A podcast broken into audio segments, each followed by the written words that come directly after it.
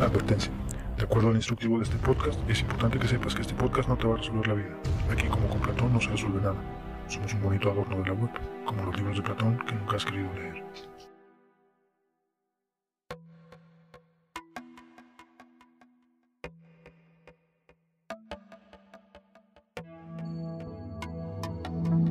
La curiosidad, morbo e interés que generan las elecciones en Estados Unidos tiene un ritmo constante. Como si el monstruo del imperio marcara su propia cadencia, cada cuatro años hay un movimiento interno para elegir nuevo mandatario o continuar con el mismo, dado el caso. Desde su fundación, la así llamada democracia americana centra sus ojos en que el presidente es el signo inequívoco de la elección popular, la voz del pueblo. ¿Será cierto? Desde finales del siglo XX, intervenciones y guerras se han hecho en nombre de la democracia. En un país donde la elección no es directa y el sistema funciona prácticamente de la misma manera desde 1800. Acompáñenos en esta exploración sobre las elecciones gringas de 2020, la elección de sus vidas, según ha dicho Barack Obama.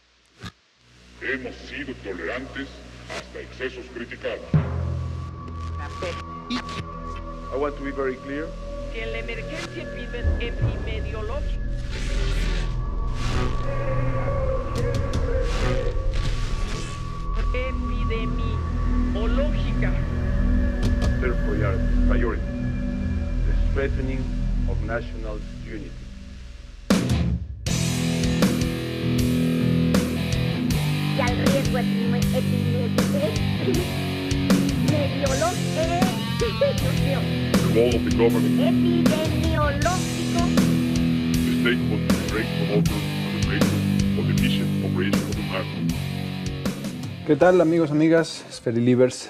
Bienvenidos. Les deseamos una feliz Navidad. eh, si es que nos están escuchando en diciembre. Si es año nuevo, bueno, pues salud. Y si ya es el 2022, bueno, sígase al siguiente capítulo porque hoy hablamos de elecciones gringas y olvídese, olvídese de esto hasta el 2024. Yo soy Alejandro Castro. eh, les doy la más cordial bienvenida y me complace compartir la vecindad con dos de los mejores estudiantes de macramé que el mundo haya conocido. En su currículum está haber conquistado las tortas gigantes de Acoxpa, es decir, no pagar por la torta cubana que, porque la comió enfrente del tortero. Y el otro tiene un registro documentado de 30 tacos al pastor en una sola sentada. Para los que Uy. confundan el taco al pastor con el taco placero, es un poquito más chiquito. El Y además se sentó en banquete patrocinado por un reto del premio Nobel que luego les contaremos. Eh, para no, no herir las susceptibilidades de las que hace rato estábamos hablando y abrir viejas rencillas sobre si fueron tre- eh, 30, 28 o 32 tacos, o a- ahora sobre si la torta cubana no tenía queso y todo eso, pues no les diré quién hizo qué, pero confíen en que eh, llevarlos a cenar a este par, pues no es un paseo. ¿eh? Eh, a la izquierda de este obrero del micrófono, pues está Pepe Pérez Sandoval, uno de los pocos sommeliers de tacos autorizados de la Real Academia del Taco. Pepe, ¿cómo estás? Muy bien, muchas gracias, buenas noches. Saludos a las amigas y los amigos de las esferas aparte. Un placer estar aquí con ustedes. Sin tacos, pero. Bienvenido. Pero, pero aquí Sin estamos. tacos. Sí. Un taquito de suadero. Y a mi derecha del, del sistema de información y el conteo electoral está el licenciado interventor de la Secretaría del Taco Suizo, Mario Morales. A él no le gustan los tacos, a él le gustan las tortas. Hola, ¿cómo están? Buenas noches. Oye, yo dos Muy cosas, bien, muy güey, rápido. A ver, A ver. me echas a perder. Llevo seis meses diciéndoles que inviten a cenar al Pepe Cabroneta. Y ya eché a perder el ya me echaste a perder el pinche comercial, güey. Invítenlo. No come tanto, güey. Este- Sí. Ah, o sea, ¿estás asumiendo que él fue el de los 32 tacos? Porque yo No, no dije güey. nombres. No, güey. Ah, ok, estoy diciendo, estoy diciendo que lo inviten, cabrón. Necesitamos que salga este muchacho, güey. Entonces, Y es, y Eso. es eh, lo, de los, lo de los 30 tacos es básicamente una leyenda urbana, es un mito. ¿no? O sea, no, No llegó no a fue, luego, no fuiste luego, ni no tú, importa. Pepe, ni tú, Mario. Nadie, güey. Se me hace que fuiste tú, cabrón. Nos estás echando la culpa, güey, una de salidas. No, no. Le- les- yo, les puedo, yo les puedo decir que mi récord fueron 13 tacos. No, de- es de las cosas malas en la vida que no he podido superar 13 Poquitero, tacos. como siempre, cabrón. Pero bueno, hasta para eso eres tacaño, güey. Este, Fíjate que si, si yo no, si yo no me equivoco, el- el- yo lo más que habré comido en una sola arrancada fueron 12, ¿eh? 11, 12. ¿Ah, sí? Sí, entonces lo de los 30 es, es un mito, es un mito. Eso hay que, hay que dejarlo Y en luego, y luego el otro tema es el, güey, no importa si es Navidad o Año Nuevo, la chingada, güey, es 2020, cabrón. Entonces, básicamente, el tiempo se perdió, güey. Sí, sí. Sí, sí, se, se repite, ¿no? Entonces, Bueno, ajá, pues- zafado, No, güey. pues- Este año es, este año es zafado, güey. Esa fin zafado. Este, este no cuenta. Sí, sí, estuvo. chocolate. Todos pensábamos que la pandemia eran dos, tres meses, ¿no? De, de encierro. Ya, ya es Navidad. Ya valió gorro. Pero bueno, bien, gracias por acompañarnos durante todo el tiempo. Y yo encantado, como siempre, de estar con ustedes aquí en este programa. Bueno, pues este. Vamos a comenzar. Eh, ok. Resulta que eh, ya ahora en noviembre tenemos eh, las, la, puede ser la reelección o nueva, nueva presidencia en los Estados Unidos. Y resulta que la Carta Magna, que es una recopilación de una declaración, estipulaba los puntos eh, fundamentales, que es libertad de discurso, libertad de propiedad, democracia. Ahora, ahora vamos a tocar un poco sobre ese tema porque no es exactamente como nos lo venden las películas. Y también es aquí donde viene una, parte de la raíz del problema. Eh, vamos a estar, queremos invitarlos a que se queden para, escuchar estos, este, estos puntos y en este primer bloque lo que queremos es abordar el tema de los antecedentes. Eh, y en los antecedentes, sobre lo que les comentaba de la Carta Magna, es eh, cómo la Carta Magna sienta este problema y estos precedentes que hasta 200 años después eh, de, la, de la Declaración de Independencia y Libertades Políticas eh, estadounidenses siguen teniendo este problema y son raíces prácticamente muy, em, eh, muy, muy simplistas, digamos, en lo legal y muy enredadas en lo social, que es lo que, lo que queremos ver. De mi parte, yo hice un pequeño resumen sobre la, la- la Carta Magna, les, les- les platico para que eh, estemos todos en el mismo contexto, ¿no? incluso nuestros podcast escuchas. Ok. La Carta Magna gringa está, eh, a diferencia de, de la mayoría de las constituciones que, que en el mundo occidental conocemos hoy día y están vigentes, la Carta Magna, es decir, la constitución gringa, son siete artículos. Y cada artículo tiene secciones, que para, digamos, la nomenclatura en el caso latinoamericano serían eh, párrafos, ¿no? O, este, o- Incisos, ¿no? O incisos, eh, eh, esta, o parágrafos, incluso como los, luego los ponemos. Ellos lo que hicieron fueron, todos lo- los gobernadores de, los, eh, de, de las 13 colonias, que en realidad firmaron nada más nueve, nueve estados en ese momento, firman siete, una, carta magna de siete artículos o siete leyes en donde dicen, bueno, nosotros vamos a hacer un Estado independiente, nos vamos a organizar en un sistema de tal o cual manera, que es un sistema federalista con eh, representación de tres poderes, legislativo, judicial y ejecutivo. Eh, el legislativo lo vamos a elegir de esta manera, el ejecutivo de esta manera y la Suprema Corte se va a tratar de esta, de esta manera en la, en la forma este, federal. Y en la parte eh, soberana de cada estado, pues, cada quien se va a arreglar como, como quiera y como pueda.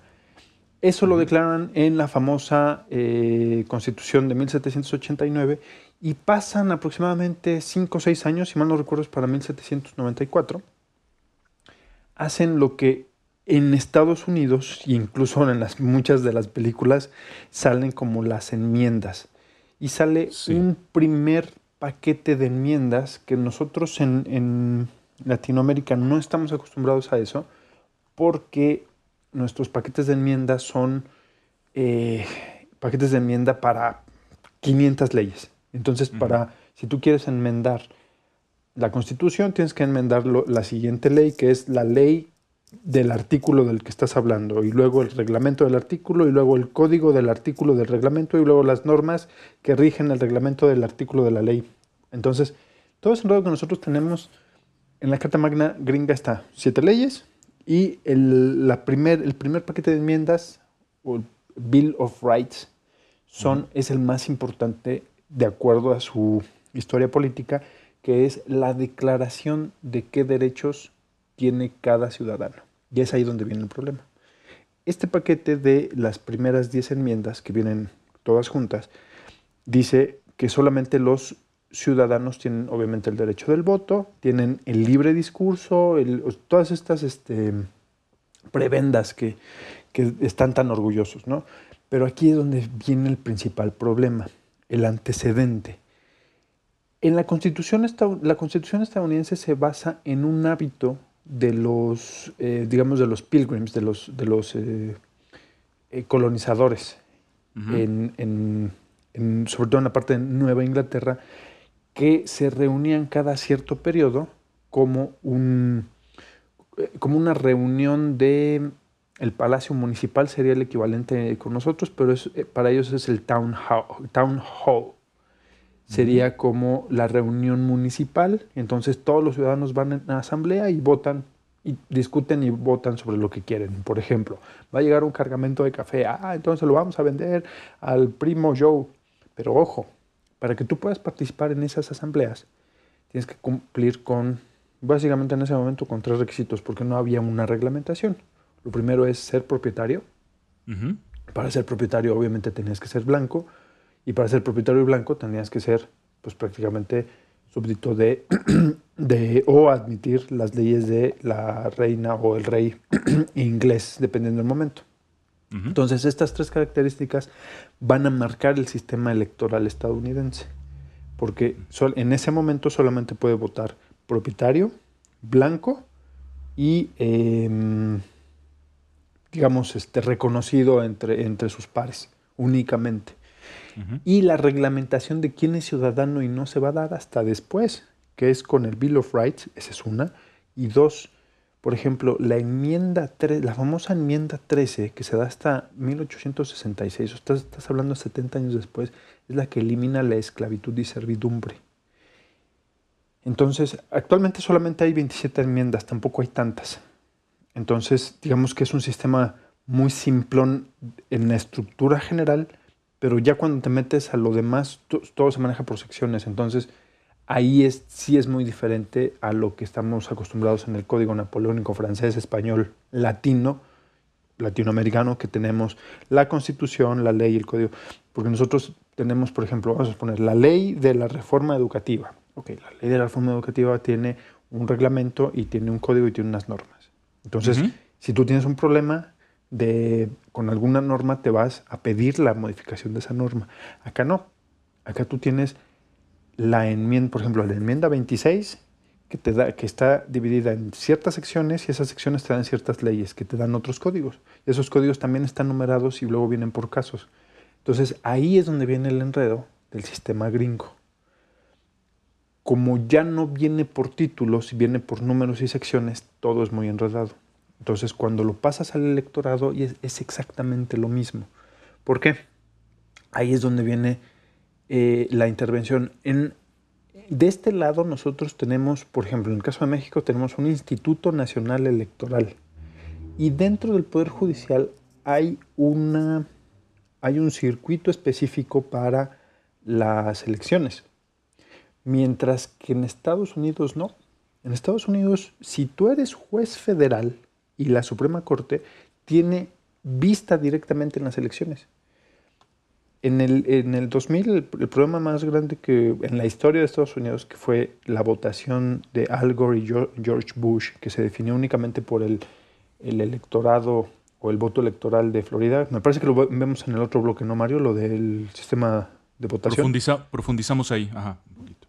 Bueno, el la única forma que en el, en el, eh, la, la controversia más grande que se ha tenido, que ha sido en el 2000, que se dio el resultado un mes después, se dio por votación directa de la Suprema Corte. O sea, te permite el mismo sistema entrar a los niveles más altos para definir un distrito que está en Florida. Bueno, en ese momento estaba el- el- la decisión se, se- se centró en, se centró en Florida. Entonces ahí tienes un grave problema. Bueno, no es un grave pro- problema, así funciona. La Suprema Corte se mete hasta ese distrito y la, Su- la Suprema Corte hace el conteo, se mete, revisa y, da un dictamen. Entonces ahí tienes un enredo muy complicado para algo que eh, podría ser o aparentemente era muy simple. Entonces, ahí vamos. Pues, eh, el tema de los Bill of Rights, para empezar, sí fue todo un tema, ¿no? Porque de pronto los gringos les avisaron, oigan, muy chingona su organización. eh, además, esto. Ajá, eh, muy chingona su organización. Eh, qué bueno que además que las funciones bien estipuladas, porque esa es una de las características de la constitución eh, estadounidense, ¿no? Es, le otorga las facultades a- que le tocan, o sea, es muy clara en las facultades que tiene la federación, ¿no? Y todo aquello que no esté dentro de la federación le corresponde o es materia de los propios estados que son libres y soberanos, ¿no? Eh, que Por ejemplo- que integran la Unión. Hay Ajá. una, ¿te acuerdas? Ah, eh, Voy voy a poner un, un ejemplo. ¿Qué tan, ¿Qué tan metida es la federación o el sistema? A ver, tú tienes la Suprema Corte, que es el, el tercer poder, ¿no? Y dentro de la Suprema Corte solamente tienes, digamos, jueces superiores y jueces inferiores, y son federales. Cuando muere o cuando asesinan a John F. Kennedy en el 63, en noviembre del 63, ese día en la noche, en, el, avión de regreso que llevan el cuerpo de John F. Kennedy hacia Washington, viene también Lyndon B. Johnson y suben a un juez federal, que es el que le toma eh, juramento a Lyndon B. Johnson en el trayecto. Entonces, para que tú seas presidente de Estados Unidos, lo, uni- lo único que tienes que hacer, no tienes que, no hay un juez específico, tú vas con un juez y dices, quiero, que sea, Ah, bueno, eh, quiero ser no, no. presidente. Espérame, es que... O sea, hay un que procedimiento. Espérame, sí, sí. Lo que pasa es que eso tiene, obedece a varias cosas. Uno, primero, pues en la constitución de la cual estás platicando o con la que comenzaste el programa, pues vienen, vienes, viene perfectamente estipulado cómo va a ser, las reglas del juego. ¿Ok? Eh, y, y bien, el tema este tiene que ver con que, bueno, pues a la ausencia del presidente, a la ausencia total del presidente, pues para eso votaste por un vicepresidente, para que suba inmediatamente. Ah, no, sí, y ahí es- te asegura que el juez no se va a saltar la ley. Pero Claro, ojo, yo me refiero a que puede ser es- cualquier juez federal. Porque es no es- claro. ¿Por qué? Tiene que ver finalmente el sistema. Una de las cuestiones que, que vino a establecer el sistema presidencial y el sistema constitucional estadounidense fue el sistema de pesos y contrapesos entre los poderes federales. ¿Qué significa esto? El famoso, bueno, le llaman check and balance, ¿no? ¿Qué, qué tiene que significa esto? Que justo para evitar la supremacía de un poder sobre otro o sobre otros, se crean una especie de... eh, se les otorgan facultades a cada uno de los poderes que le corresponden o le corresponderían a los otros, de forma tal que uno no pueda, o sea, puedan intervenir de manera democrática, de manera institucional, los unos con los otros. Detener y además participar en, ¿no? Por ejemplo, es el Ejecutivo, es el Ejecutivo el que designa a los jueces de la Suprema, a los ministros de la Suprema Corte de la Pero de los la aprueba el Senado. Igual que aquí. pero son, aprueba- son aprobados por el Senado, ¿no? Es decir, estamos aprobados por el Senado. Entonces, no es, o sea, sí, es cualquier juez, cualquier juez federal, pero está dentro de las funciones que le corresponden. Y Pero, sí, esa y, situación por ejemplo, responde a- a diferencia- a una, a, a- a- a una situación muy concreta, ¿no? Eh, la urgencia que se requería debido a los sucesos eh, de ese fatídico día en Texas, ¿no?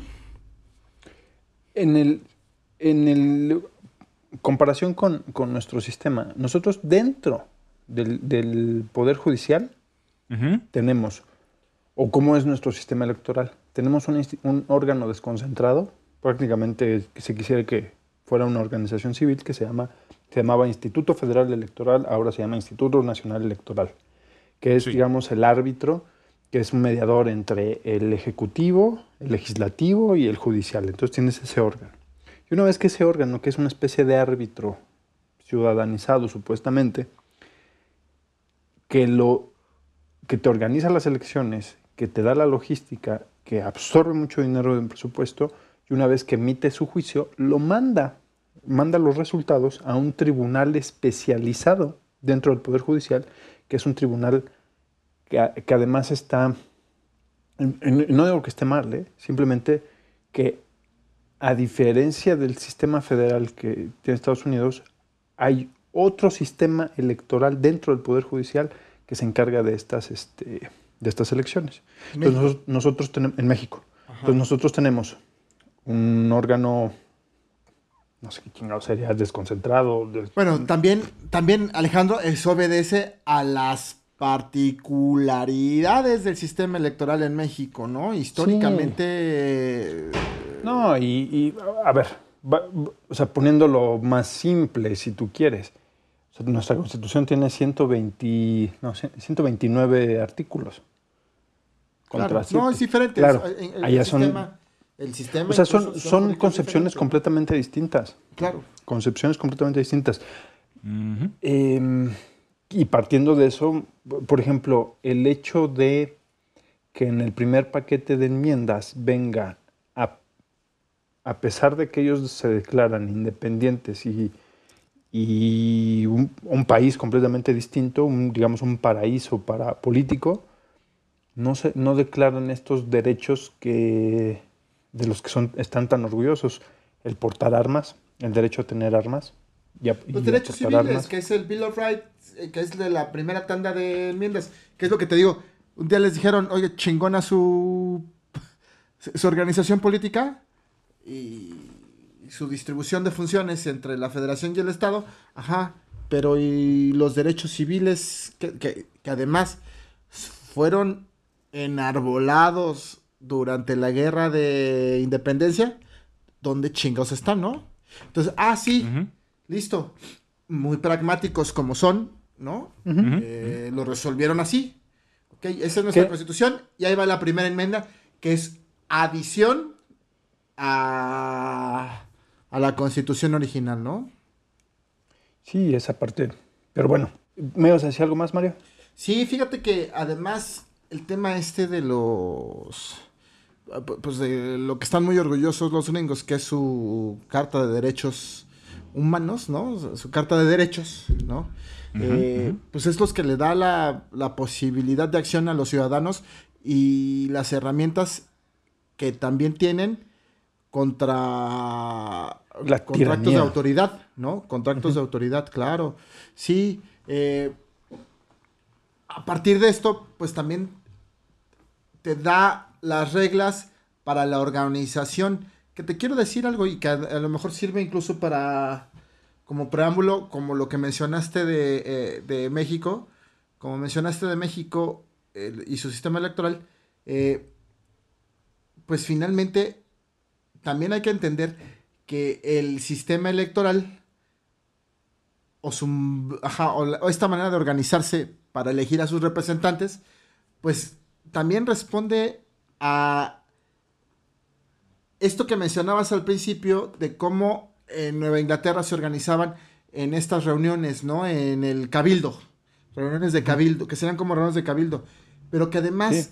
que es algo que Tocqueville cuando hace, ya hemos platicado en este programa de este estudio, eh, cuando Alexis de Tocqueville hace el análisis de la democracia en Estados Unidos, eh, le llama mucho la atención. Es, pues es cómo se organizan los gringos desde siempre, ¿no? La base social, ¿no? Que en estas reuniones, las, hoy, en, hoy en día los barrios se, re- tienen- se reúnen para tomar decisiones que tienen que ver con, pues, con lo, con la, con cosas que le afectan a la comunidad, ¿no? Las comunas Siempre, llama siempre el tema de la comunidad es muy importante en Estados Unidos. Sí.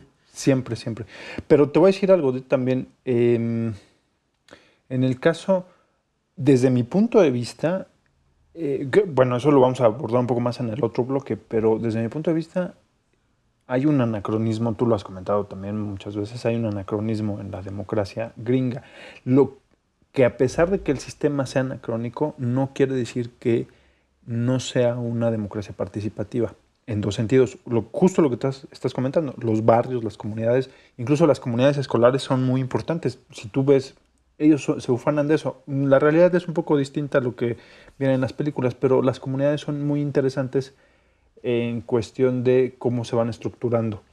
En, por ejemplo, cuando tienen sus graduaciones, el que va a hablar es este, el, el mejor promedio, eh, las actividades extracurriculares, los pilares de la comunidad, cómo ayudas a la, a la gente dentro de tu comunidad, qué actividades haces. E- Eso es, digamos, parte de la cultura y me parece muy, muy plausible. Pero den, y otra, otra cosa adicional, los jueces, bueno, depende del estado, pero hay muchos jueces eh, sobre todo en el tema local y en la administración, no la administración de justicia, sino la procuración de seguridad, que es la policía, los puestos son eh, de, de- de elección popular.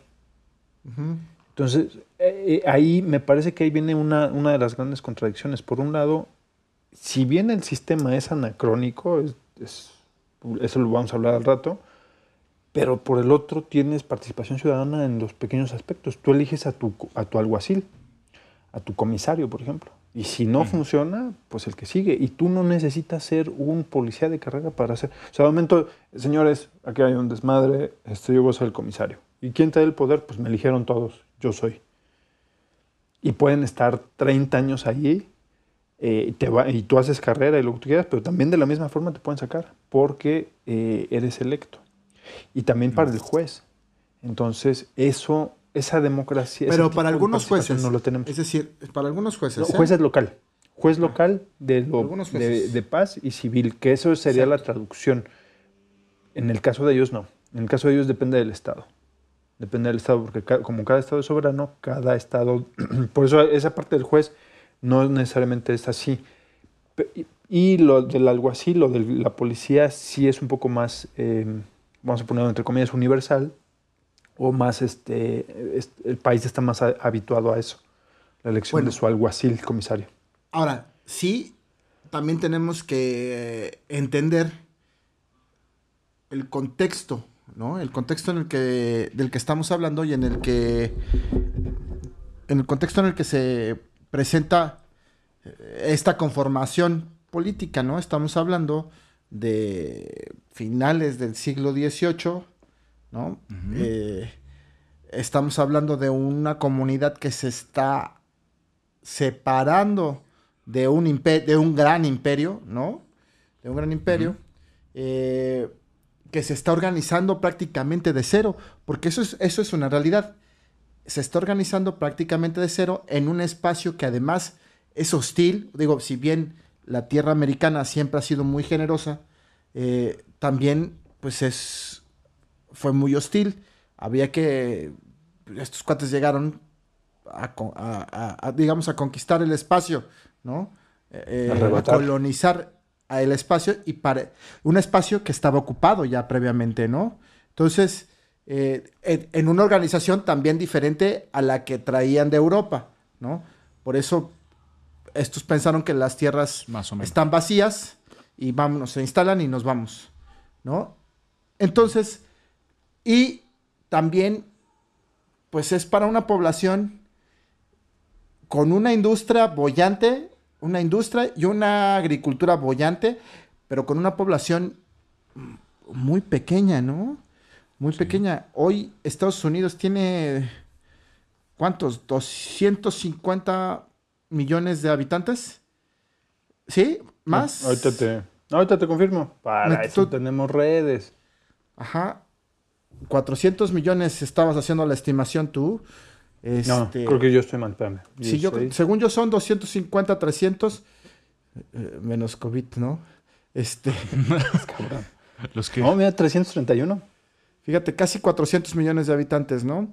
Es- y, y bueno, con todas las dificultades que la posición política, económica que tienen implica, ¿no? Y la diversidad cultural, ¿no? La diversidad social. Pero bueno, Sí. Una sociedad de migrantes. Efectivamente. Un crisol. Bueno, crisol. este, vamos a hacer esto. Vámonos a un corte y regresamos al punto medio de este programa. Amigos, síganos acompañando. Vamos a un corte. Y la verdad es que vamos por unos tacos. Yo voy a pedir dos de trepita y de suadero. Perfecto. Mario va a pedir de qué? Para no variar, güey. Ajá. Yo ahorita veo, güey. La verdad, se me, nada más de escucharte se me quitó el hambre, güey. Eres un asco. ¿Y tú, Pepe, vas a pedir tacos o no? Por supuesto, por supuesto. Listo. Todos los que se puedan. Mario, Mario se va a llevar su libro. ¿Qué estás leyendo ahorita, Mario? A ver, tú vas a llevar tu libro a la taquería, como siempre. Efectivamente. Estoy leyendo unos libros de derecho muy aburridos, güey. Porque No, no. O sea, imagínate, no comes tacos, lleva su libro de derecho. No, ¿sabes qué? Ve al sushi, ve a, a- a- al, al- Cada quien se va por su lado, güey. Sí, no, no, no. Mejor. mira, hay un libro que se llama Nacionalismo y Antigarantismo Penal. Imagínate, le estoy, estoy ojeando, ¿no? ¿Qué tiene que ver? Es, impor- es buena- interesantísimo. Qué buena novela estás leyendo, ¿eh? Espérame, es interesantísimo porque es cómo los nazis forjaron su imperio Ajá. legal e en realidad, o sea, todas las atrocidades que son los, los nazis eran legales porque su constitución así lo decía, ¿no? Y entonces eso va en contra de toda lógica. Pero bueno, Muy bien. no quiero presumir. Váyanse Sí, no, a nos, que no nos avasalles con esas lecturas, güey. Sí, no, no, no. No- Nos dejaste... Váyanse a tragar tacos. Estoy en shock. Perfecto. Que tenemos un programa que terminar, güey. Sí, sí, sí, sí, sí. Volvemos, volvemos.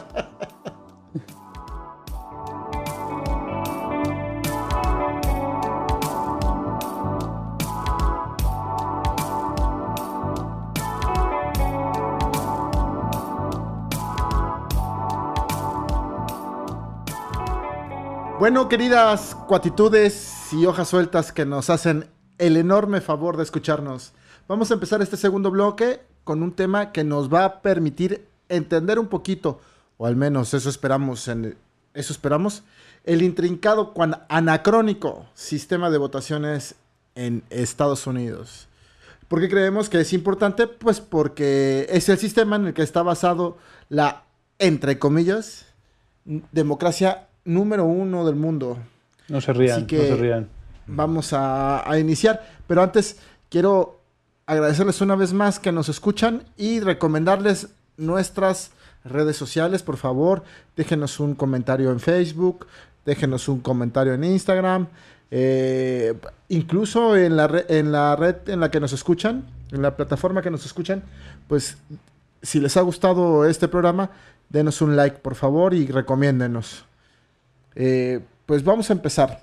Yo como lo mencionamos en el primer, eh, en el primer bloque, pues el sistema de votaciones en Estados Unidos es anacrónico, ¿no? Eh, pero pues ha funcionado, sigue funcionando. Y Va- ahí Vamos a va. explicarles por qué, ¿no? ¿Por qué es anacrónico? Claro, Pues claro, perdón que los interrumpa, pero es que en el bloque anterior se, se- se plantearon varias ideas, pero nunca se dijo por qué es anacrónico. Perdón, a ver, vamos a ver por qué. A ver, lo- no tienes una votación directa. Ajá. O sea, vamos a, por ejemplo, A eso voy, a ¿Cuál? eso voy, a eso voy, a eso voy. Ah, eso sí, perdón. Es, parte Perdón. de la idea, Vas, sí, vas, aguántenme, vas, vamos. Vamos a... vam- no hay que entender... es que esos pinches tacos estaban... Yo sé, relájense, relájense, Traían queridos. algo. Ahí vamos. Este... Bueno, ¿en qué estaba cuando fui estúpidamente interrumpido? Este, no sé. ¿En qué Ah, bueno, íbamos a hablar entonces, del sistema? Estábamos todos la- encuerados, cabrón. Y de... Ah, no, no, no, no, espérame. Espérame, Perdón, perdón, Pepe, me estabas diciendo. Sí, que ibas a, a- Yo creo que ibas a plantear la presentación de tu bloque e ibas a abordar ese tema, ¿no? El anacronismo del sistema Ten- democrático. tenías un supositorio en la mano del- y, y luego... el Bueno. anacronismo del sistema estadounidense, ¿no? Listo. Pues debemos entender que la conformación del sistema político de Estados Unidos, ya lo dijimos en el bloque anterior, eh, está basado, entre otras cosas, pues en el contexto en el que se encontraban nuestros queridos eh, migrantes, ¿no? Claro, eh, integrantes de las eh, otrora colonias, 13 colonias, ¿no? Eh, y obedece a, a- a esta necesidad de venir escapando de un sistema político y religioso que los venía acosando, ¿no? Y bueno, pues la necesidad de encontrar nuevos horizontes. Ya dijimos que la América siempre ha sido muy generosa, ¿no?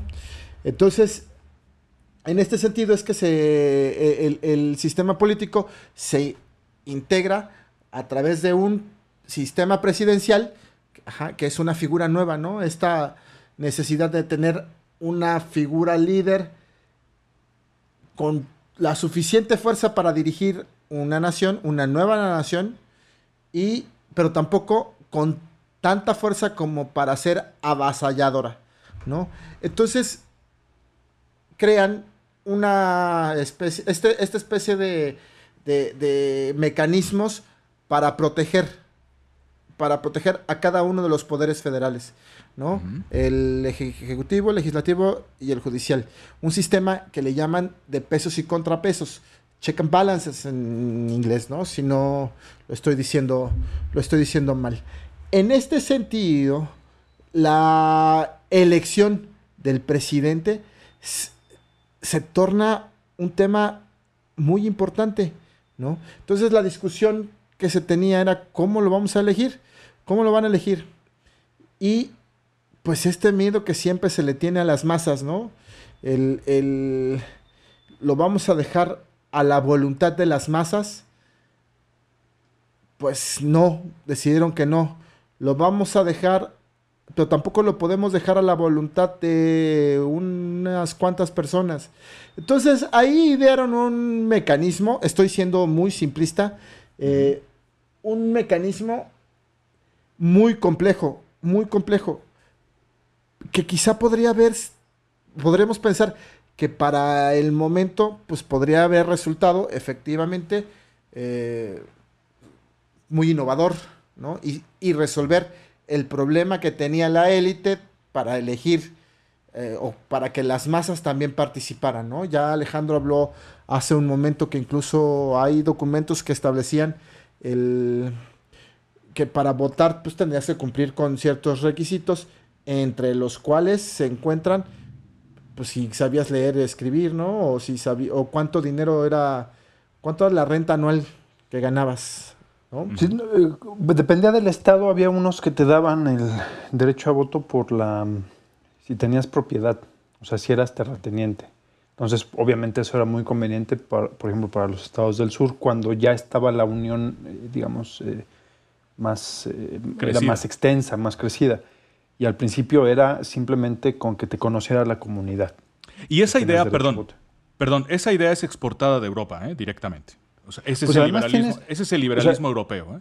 O sea, la- digamos, la simplicidad que dice Mario, que es entrecomillada, era que le llaman ellos eh, voto electoral. O sea, tú tienes por distrito o, o por estado un voto electoral. O sea, ¿qué chingado significa eso? Entonces, vamos a suponer, tú tienes, que fue lo que pasó con, eh, con Hillary. Ellos le llaman el voto popular y el voto electoral. Sí. El voto popular es, a ver, a ver, ¿cuántos estados tienes? Tengo 50, 51, 52 estados. Perfecto. ¿Cuántos votos electorales? 100 o 200. O sea, cada estado está dividido. Es una, es una cosa medio rara entre em, cuántos senadores tienes, cuántos votantes tienes y cuántos distritos electorales tienes. Entonces, un estado está dividido en 2, 3, 4, 5 votos electorales. Entonces, ¿cómo- ¿qué te lo va a dar? Por ejemplo, en el distrito vamos a poner Florida. Bueno, Vamos a poner en términos mexicanos. Entonces, vamos a, vamos a poner Querétaro, ¿no? Entonces, Querétaro, ¿cuántos municipios tiene? No, pues tiene, ¿cuántos municipios tiene Querétaro? ¿10? Supongamos que sí, son 10. Vamos a, vamos a suponer que, que- que Querétaro tiene 10 municipios. Perfecto. Pero ¿sabes qué? Querétaro, por la población que tiene, entonces le vamos a dar dos votos electorales. ¿Ok? Entonces hay dos millones de personas en Querétaro con dos votos electorales. Millón y millón. Perfecto. ¿Cuántas personas votaron por Hillary? 600 mil. Perfecto. Pero ¿ganaron el voto electoral o no?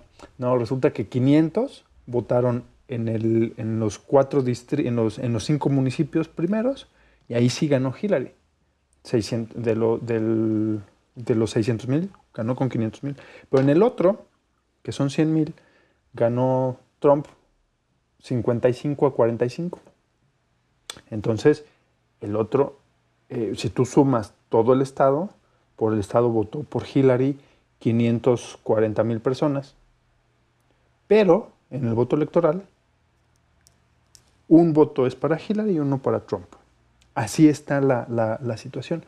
Entonces, si eso lo multiplicas por los 52 estados, tienes, si mal no recuerdo, son 277 o 300 votos Son electorales. 270.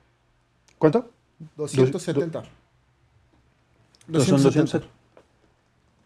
Entonces ahí, de esos 270 votos, 270 y tanto, tú, tiene, tú nada más te concentras en ganar votos electorales, no te concentras en ganar al- al- a la gente, porque en realidad Hillary ganó por el voto popular, pero Sí. no ganó eh, distritos. Y por Que 3 tampoco millones. son, no, pero además ni siquiera millones de votos. son distritos, son votos electorales. O sea, el voto electoral, ¿qué significa?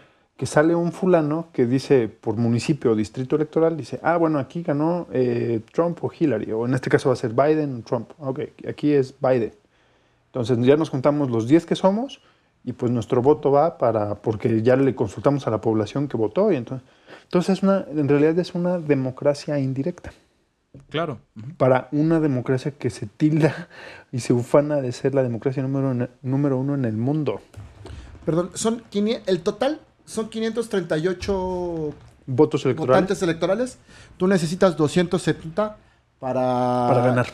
para ganar. Ajá, este sistema es anacrónico por eso, porque está diseñado, está diseñado para que la gente participe a media, o sea, es no, insisto, no le dejas al grueso de la población la responsabilidad directa de elegir a sus representantes, ¿no? Entonces, es una participación de las masas, pero controlada. ¿sí? Claro. Pasada por un filtro. Además tienes, por ejemplo, el voto se hace el martes. O sea, no, por ejemplo, en México se hace los domingos. ¿Por qué? Pues porque es el día que no trabajas y tienes de 8 de la noche a 8 de la, de la perdón, 8 de la mañana a 8 de la noche. Eh, en Estados Unidos se hace los martes, de 9 a 6, si, no- si mal no recuerdo. ¿Y por qué los martes? Pues resultaba que para el siglo XIX, para que tú llegaras a tu, a tu centro de votación o a tu distrito de votación, pues a veces tenías que, tendrías que viajar En burro. un día, ajá, un día, un día y medio. Pero si salías el domingo en la tarde, pues llegabas el martes en la mañana a votar. O sea, técnicamente el voto era, siempre fue en Estados Unidos para la gente que era propietaria. Porque si tú eres un, eras un obrero o un, eh, ¿cómo se dice? Un, un peón en, en, ter- en un- una hacienda o en una propiedad, pues ¿cuándo ibas a llegar a votar? Además no tenías derecho porque no eras propietario. Sí, claro. Déjame, déjame ser insisto- un poco más específico con el tema de los votos electorales, Alejandro, que ya lo, ya lo dibujaba hace un momento. Es, tienes un, un estado, por muy pequeño que sea, al menos tiene tres, mínimo tres votos Mínimo tres. electorales. ¿En quiénes consisten? Pues tú puedes ser un estado con poca población, o sea, un distrito electoral, y, pero siempre tienes dos senadores. Entonces tienes de eso delante, Claro. dos senadores y un congresista, ¿no? Entonces ya tienes tres. ¿Qué pasa? Pues entonces que mientras más grande sea tu población, porque finalmente los distritos son por población, ¿no? Y bueno, también influye un poco la geografía, el tamaño del estado, eh, es el número de representantes. Entonces tienes estados que tienen, que tienen dos senadores y siete, ocho, diez representantes en el Congreso, ¿no? Sí. Entonces ahí ya tienes 9, 11, 13 representantes, 13 votantes electorales. ¿Qué- Oye, ¿Cuál Marito. es tu duda, Alex? No, es que. No, pero es que son, no, ojo. Una cosa son los representantes del Congreso, otro los, por ejemplo, los senadores se eligen por votación directa. No, no, Esa no, sí no, es no. directa. Pero ah, senadores, pero Claro. espérame. O sea, senadores es votación directa y representantes, o sea, el a ver, los por el electores número no de representantes, de congresos. públicos. Claro, por el número de representantes eh, es No, el representante ¿Cuántos distritos tienes? 11. El, distri- el, el representante, a ver, no, es que creo que ahí A ver, el re- el representante electoral no es una persona. O sea, es, es el distrito y el distrito Elige. cuando gana, el distrito elige azul o rojo, Ajá. que es republicano o demócrata, y entonces ya lo pintas de... Y entonces ese es el, eh, ese es el voto. Ese es el voto electoral, no es el diputado. No, no, no. que no yo- coincide tampoco. Sí, ojalá que. Ah, es que- No, no, no es es, que el se entendió diputado, o sea, es- es- claro. El número de. ¿Por qué te da? Porque es lo más fácil. Asocias tus distritos con los congresistas, Ya. ¿no? Ese es el Ah, tema. mira, estamos Ajá. en lo mismo. Sí, sí, sí. Una cuestión. Pepe, ibas a hacer una pregunta. Sí, este, insisten mucho ustedes, en, con lo cual yo estoy de acuerdo, en, el, en eh, la diferencia que se le asigna en número de, de- de- de votos eh, a la colegiatura electoral, digamos. Tiene que ver con el tamaño de la población. Sí, es- en eso estoy de acuerdo. Pero ¿no tiene también que ver con la participación en la economía nacional? No. Mm, No necesariamente. No, no, no, no, no, no. ¿No? Porque, por ejemplo, tienes, tienes distritos muy pobres con voto electoral. Sí, Que no. Esa es la. Con No, buen no. número, con buen número de votos electorales. Sí, no, o sea, Es que es igual ver, que aquí. Eso espérame, sí es igual. El tema es, el tema es, Pepe, que tú no, tú no vas a, cuando vas a la urna, no Sí. vas a elegir directamente a la presidente, a la presidenta o al presidente de Estados Unidos. Ajá. ¿Sí? Vas a elegir a Al un elector. representante que va, a ir, que va a ir a votar por ti, ¿no? a votar por ti. Entonces, este, te estás disputando, lo que se disputan en los estados son estos, represent- estos representantes electorales, ¿no? Entonces tú tienes, solamente Alejandro, hay dos estados que te dicen, pues ya votaste por el, ya votaste por, es, votas por los senadores, ¿no? Es tu senador, es, básicamente tu ya tienes ganado un senador dependiendo del color que lo tengas, ¿no? Este, y tu votación por el otro, por el, por el congresista se va a ir a quien haya obtenido el mayor número de votos. Es cosa rara, ¿no? Ajá, cosa rara. Solamente hay dos estados y que siempre han votado igual. Pero el caso es que es cuando tú tienes la, tú tienes el- la suma de, de esos votos, es, ah, bueno, en estos distritos ganó tal y en estos distritos gritito, ganó tal. El que pierde, pierde todo, el que gana todo. Entonces tienes estados con, que se lleva los cinco, los cinco votos Sí, electorales. es una cosa. O sea, no Es- es. o sea, no es una democracia, güey. O sea, no, no, o sea, no es. No es estoy en un salón y voy a votar por mi presidente del salón. No. No. No, es votas por alguien que lo va a elegir. Y además, Ojo, puedes votar podría- mayoritariamente y perder. que pasó, que fue lo que pasó con Bush y que fue lo que pasó, pasó con, con Trump. Trump. Que Por ejemplo- el gran número de votos, o sea, el voto, es- el voto, voto por voto fue mayor a los demócratas, ¿no? Sí, lo Pero al final lo que ganaron, los que ganaron son los colegios electorales. Entonces no importa que tengas el mayor número de votos. Ten- eh, ganaron los estados o ganaron con los números que tenían que ganar, con 270, ¿no? Que mira, si lo haces como el sistema, eh, ¿cómo se dice? El sistema alemán. El sistema alemán es exactamente igual y es indirecto, pero es cerrado. Por lo menos desde el principio sabes que no vas a elegir directamente a tu presidente y te lo dicen desde cero. No estás con las campañas diciendo, ay, vota por Trump. En realidad está mañado. En el caso de los alemanes es, este, a ver, señores, ustedes van a votar por su Congreso y en el Congreso nos vamos a partir el hocico para elegir al, al presidente. Y vamos a tener el presidente y el jefe de gobierno. O sea, es, es un po- es igual muy rebuscado, pero desde cero te dicen no es votación directa. Sí, Entonces dices, ah, más- ok, más bueno, así parlamentario. sí juego. Entonces, es parlamentario. Y acá no. Acá no, entonces... Este, Insisto, era un, era un sistema que estaba diseñado pues para las élites, ¿no? O sea, pa- no para el pueblo. Claro, Sí, claro. En A mí una población gustaría- controlada, controlada, ¿no? O sea, A mí ahora me tienes gustaría- los problemas de casi 400 millones de personas, ¿no? Que, y votan, no votan las 400 millones, 400 millones, ¿no? Votarán la mitad, ¿no? Ponle. Y además, Ay, sí, no además, sé. tienes, además tienes un problema, este, Mario, Alejandro, amigas y amigos de las esferas aparte. Tienes un problema. Y yo no sé si ese problema derive justamente de este tipo de sistemas electorales. Tienes el problema de que la distancia entre las necesidades de la población y la clase política se van alejando cada vez más. Entonces, cuando tú, si es que alguna vez tuviste la posibilidad de que la clase gobernante realmente entendiera las necesidades de la población, no importa que tengas un sistema electoral relativamente indirecto o menos directo, porque si, si, la, si la clase política está, está entendiendo las necesidades de la sociedad, este, no importa que sea un voto indirecto, finalmente se tomarán medidas que van a mejorar sustancialmente la calidad de vida de la población.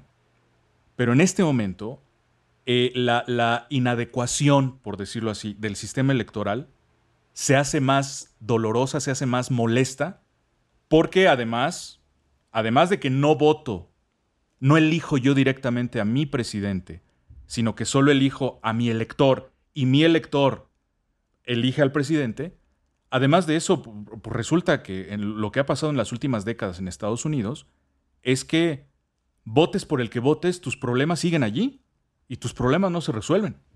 Al además- contrario, parece que se agudizan. ¿eh? No, y además tienes el, el- la brecha más grande entre impuestos, presupuesto y necesidades en la historia. O sea, es el momento en que mejor está la economía y, y las empresas estadounidenses. y es el- Ujú. y es el momento en que el nivel y calidad de vida estadounidense ha caído en, los Bastantito. últimos 100, 150 años. Ujú, ujú.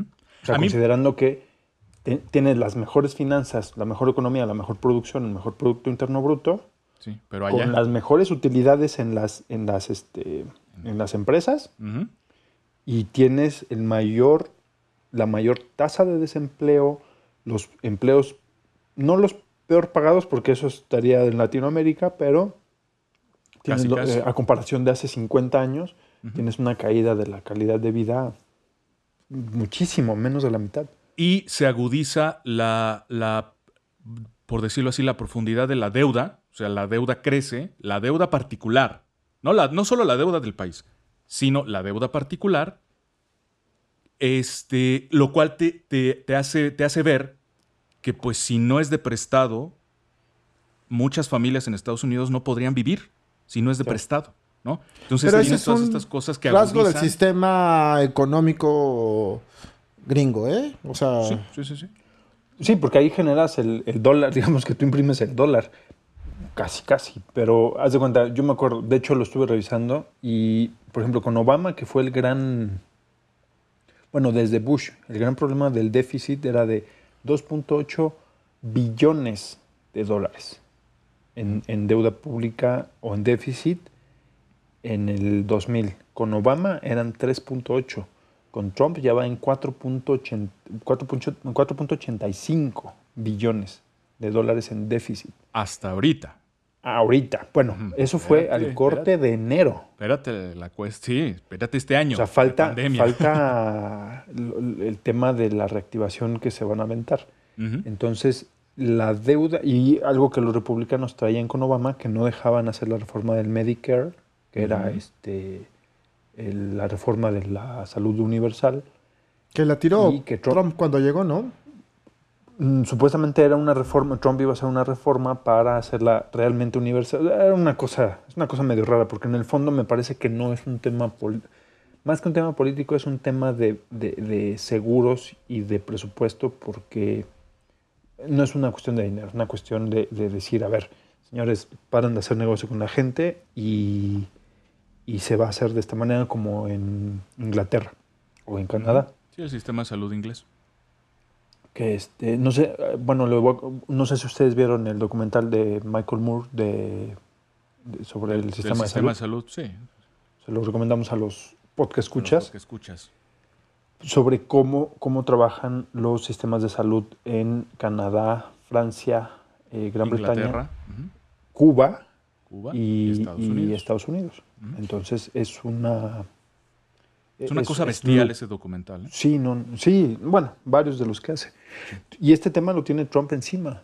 Este, para, para la reactivación de la, de la economía, para la reactivación de la economía tiene este tema de la deuda pública, la reforma del- de, los, eh, de los sistemas de salud, más lo que ya había puesto a- supuestamente a funcionar, que era la reactivación económica antes de la pandemia. Para eso había metido la deuda pública. y, e incluso en los artículos que estuve revisando hay un problema de fondo bien cabrón. Porque eh, Trump, como presidente, le dicen los asesores, oiga, este, Mr. President, es que pues, hay un pedo. O sea, no podemos endeudarnos con 5 billones de dólares porque pues después cómo vamos a pagar. ¿Sabes cuál fue su respuesta? ¿Registrada? Pues a mí me vale madre, pues yo no voy a estar aquí. Que lo resuelva el otro güey. Respuesta oficial, ¿eh? Así. Es que Entonces, están, están empantanados en un, en un serio problema la clase política estadounidense. Serio. Pero además es un- esos son temas en todo el mundo, cabrón. O sea, Claro, claro, claro. si hay una... eh, Hay un, hay un desfase entre las necesidades de la población y el actuar político, ¿no? El actuar de la cúpula. Sí, Sí, sí, en porque el actuar de la, porque el actual de la, el actuar, perdón, de la cúpula está más orientado a las necesidades de las élites, Claro. no de la sociedad. De ahí hay una contradicción muy fuerte. Oigan, este, si me permiten, nada más me gustaría ¿Vas al baño? mencionar. No, no, no. Aquí me Ah, quedo. Aquí, aquí me quedo. Este, aquí está la basinica a un lado. Este, quería abordar un poquito el tema del miedo. A ver, se ha, se ha- se ha planteado así un poquito de manera eh, indirecta eh, el miedo a las masas, el miedo a perder el control de las masas, el miedo a perder las propiedades. Se ha, se ha mencionado el, el- el término miedo, la emoción del miedo. Bueno, no olvidemos, eh, un poco para, para, para tratar de entender más o menos esa sociedad en la cual se dan estas prácticas políticas, estas prácticas electorales, etc. No olvidemos que la sociedad gringa es una sociedad propensa al miedo. ¿sí? Ajá. Justamente ahorita que mencionabas eh, los documentales de Michael Moore, hay Hablan uno, de el de, el de la matanza en Columbine, Sí, sí, sí, sí, sí. este, en y donde, Fahrenheit. Exacto. En donde la tesis fundamental de Michael Moore es que eh, Estados Unidos es una sociedad muy temerosa, tiene mucho miedo. Entonces el miedo la lleva a comprar armas al por mayor para defenderse. Vayan ustedes a saber de qué. Bueno, sí sabemos de qué. Y esta es mi, mi hipótesis, ¿no? Más o menos lo poquito que yo conozco a la sociedad estadounidense. Miren, Recordemos también que los padres fundadores pues eran medio propensos al puritanismo, ¿verdad? No quiero decir que sea hoy Estados Unidos una sociedad completamente puritana y completamente persinada. No estoy diciendo eso. Lo que sí estoy diciendo es que es propensa a caer en el puritanismo, ¿no? el pronto- moralismo, ¿no? Exacto. Ha tenido, ha tenido, este, ha tenido etapas en su historia en donde mm, de pronto comete acciones un tanto intolerantes, un tanto dogmáticas, maniqueas, en fin. Por- no, no quiero decir que sean siempre de esa manera, pero lo han llegado a hacer. Me acuerdo yo, por ejemplo, las campañas de terror, el terror rojo, ¿no? El miedo rojo, el miedo al comunismo. ¿no? Macartismo. En la prohibición del alcohol. Exactamente, sí, sí, ese puritanismo, esta mezcla de miedo y puritanismo. Miren, este, eh, revisando cositas para hacer este programa, me encuentro con documentales eh, en donde tratan de salir a la calle, eh, periodistas, sociólogos, gente que quiere comprender qué está pasando en Estados Unidos, sale a las calles y pregunta directamente a la población qué está pasando en Estados Unidos, cómo sienten ellos eh, la situación, por qué eh, reaccionan de la manera en la que lo hacen ante ciertas situaciones. Y resulta que te encuentras con que hay una parte de la población estadounidense, lo que podríamos llamar el Deep America, el Deep State, la América profunda, esa, esa que no sale probablemente en las películas, no sale en Rambo, no sale en Terminator, pero que está allá atrás. Sale en Tom Sawyer, ¿no? Ajá, y que, y que de pronto tienen unas ideas bastante extrañas, bastante raras, eh, que no se. que no coinciden con la imagen que los gringos nos quieren vender de ellos mismos, ¿verdad? Entonces, se percibe un gran miedo. Creo que, creo que el, ciudadano promedio estadouni- estadounidense le tiene pavor, así pánico, a tres cosas. Número uno, y, esto ha ocurrido así históricamente. Número uno, al demonio, al diablo, a Satanás, al maligno, este, híjole, se vuelven locos, ¿eh? Han habido etapas en su historia en donde se han vuelto locos por esa situación. Las brujas de Salem. Las brujas de Salem, exactamente, lo que pasó con las brujas de Salem, y ese puritanismo y ese miedo eh, eh, profundísimo hacia las cosas del demonio y, esa, y- y cosas por el estilo, ¿no? Segundo, le tienen, en algunos casos, pavor a las masas. O sea, eh, que, que- eh, que perder el control político digamos, de, de parte de la clase política o una parte de la clase política, perder el control político de la situación y cedérselo a las masas es una cosa que les aterra. Entonces, de allí que el sistema Desde electoral sea exactamente, sea indirecto, sea este, vamos a controlar a estos, no podemos dejarle a la masa que haga lo que quiera porque nos van a comer vivos, por favor. Y el otro miedo, últimamente he estado registrando yo, según la- las cositas que estuve viendo, noto un profundo, profundo, profundo terror al Estado. Al Estado, o sea, tú ves a los estadounid- a muchos estadounidenses armarse como pueden y, les y la gente les pregunta a uno por qué. O sea, ¿se van a defender de qué? Del gobierno. ¿no? Todos de manera automática te dicen, el Estado. Yo no voy a permitir que el Estado venga a conculcarme mis derechos, entre ellos la libertad, la propiedad. Y bueno, arman clubes de, de- de disparo, clubes de armas, eh, que los fines de semana aprovechan para entrenar y para hacer operaciones tácticas. O sea, son 10 fulanos, pero se lo toman muy en serio, ¿eh? Entonces, sí, sí. y, y- y les preguntan, bueno, pero ¿por qué, ¿por qué sienten eso? ¿Es que el Estado? El Estado va a venir y me va a quitar mis propiedades, vamos a hacer Venezuela. es parte casi, de la misma dicen. paranoia, ¿no? De hecho, esa Es paranoia. es una- es una sociedad muy, a- muy atemorizada. Tiene El- razón Michael Moore. Por ejemplo, ese, ese temor, lo, por ejemplo, antes de la Segunda Guerra Mundial, estás hablando hasta jodido, hasta 1915, Ajá. que fue cuando Estados Unidos fue a ayudar a Inglaterra a la Primera Guerra Mundial. Sí. Hasta ese momento, ese miedo del que Ayudar. tú estás A ayudar. Fue Claro, a cobrarles, fue, fue a salvar. Fue a, fue a Después- salvar su inversión. Sí, sí, sí. Claro. Ok. Este, hasta ese momento que Inglaterra abiertamente, hasta ese momento tenía planes de reinvasión y reconquista a, esta- a Estados Unidos. Y Estados Unidos vivía en el- la paranoia y el pavor Ujú. de la invasión inglesa. Ujú, ujú. Y no solamente la población, o sea, obviamente la costa este, ¿no? Nueva York, Boston, todo, o sea, lo que eran las 13 colonias, no, es que Florida. los británicos nos van a nos van a invadir en cualquier momento. O sea, eso era un temor real. Hasta más o menos 1910, 1915, 1920. Hasta que Inglaterra, después de la Segunda Guerra Mundial, dice, bueno, pues vamos a ser socios, ¿no? Pues ya, ya no vamos a pelearnos, vamos a, a ser socios. Y obviamente para la Segunda Guerra Mundial pues cambian los papeles. Entonces me parece en realidad que la paranoia siempre estuvo, siempre estuvo ahí. O sea, nada más la redi- redireccionaron y ahora, incluso a mí me ha tocado ver tanto documentales como, ¿cómo te diré? Como hasta webinars Ujú, ujú, de estos de, tutoriales.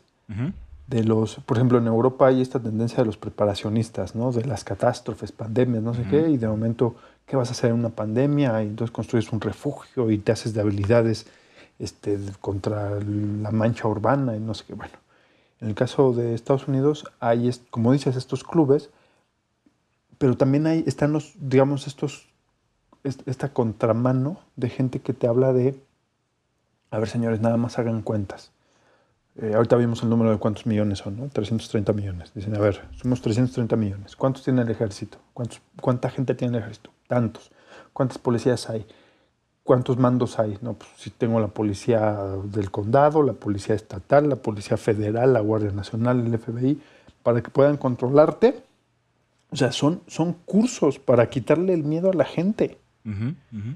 Entonces, eh, o sea, estás hablando de que la sistematización de la paranoia es una, es voluntaria, es sistemática, y tienen que salir de eso.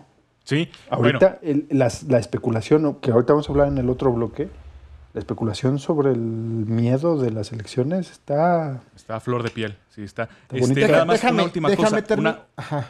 Sí, dime, dime, Marito. Déjame terminar de, de- de esbozar estas cosas que tiene el sistema elec- electoral en Estados Unidos para incluso darle mayor peso al- a lo que están ustedes mencionando, ¿no? Sí. Por ejemplo, y que además hay cosas que a nosotros se nos harían súper extrañas que no que no estamos acostumbrados a ver, ¿no? Y que son tan normales. Por ejemplo, nosotros tenemos, como lo mencionó Alejandro en el primer bloque, todo un sistema electoral administrativo y jurisdiccional. ¿no? Todo, todo un entramado que es súper complicadísimo. ¿eh? El entramado legal es complicadísimo. Está basado en la, en la desconfianza, ¿no? Para empezar. Por eso es tan complicado. En Estados Unidos no, esto es, digo, el, lo que es complicado es el voto. Porque el, el esquema de votaciones es sencillo, es pues así ya lo dibujamos, ¿no? Pero por ejemplo, no hay un padrón de electores como lo conocemos nosotros, ¿no? No, sí, Entrada. eso es un- Y lo que sí hacen, por ejemplo, y que se estuvo registrando, por ejemplo, en 2000, porque además el O sea, tema ¿me de estás Florida, diciendo que no tienen su INE?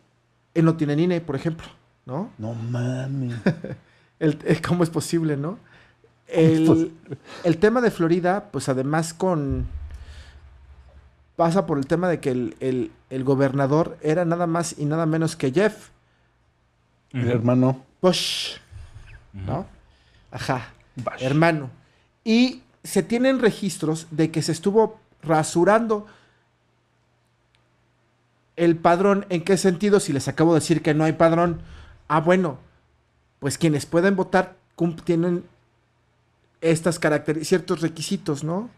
Que los hacen, o que les Elegibles. permiten tener la ciudadanía y como ciudadano, uno de los derechos que tienes es, pues, votar.